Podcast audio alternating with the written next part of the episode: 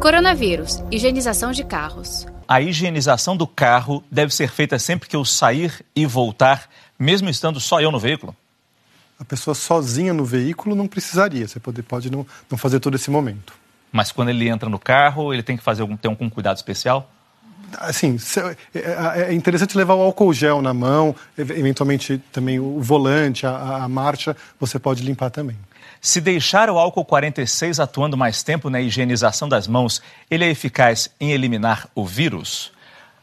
Infelizmente não. É, com o tempo, se for álcool gel, ele ainda segura um pouquinho. Mas o álcool, quando ele já vem em menor concentração, e principalmente se for o líquido, ele começa a evaporar, ele não tem tanta eficiência. A é, recomendação para ter eficiência é álcool 70. Ontem falamos aqui do álcool, 60, álcool 62. É quase 70. Funciona também?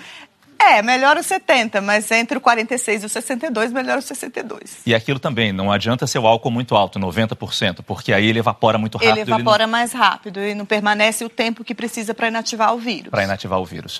um Saiba mais em g1.com.br barra coronavírus.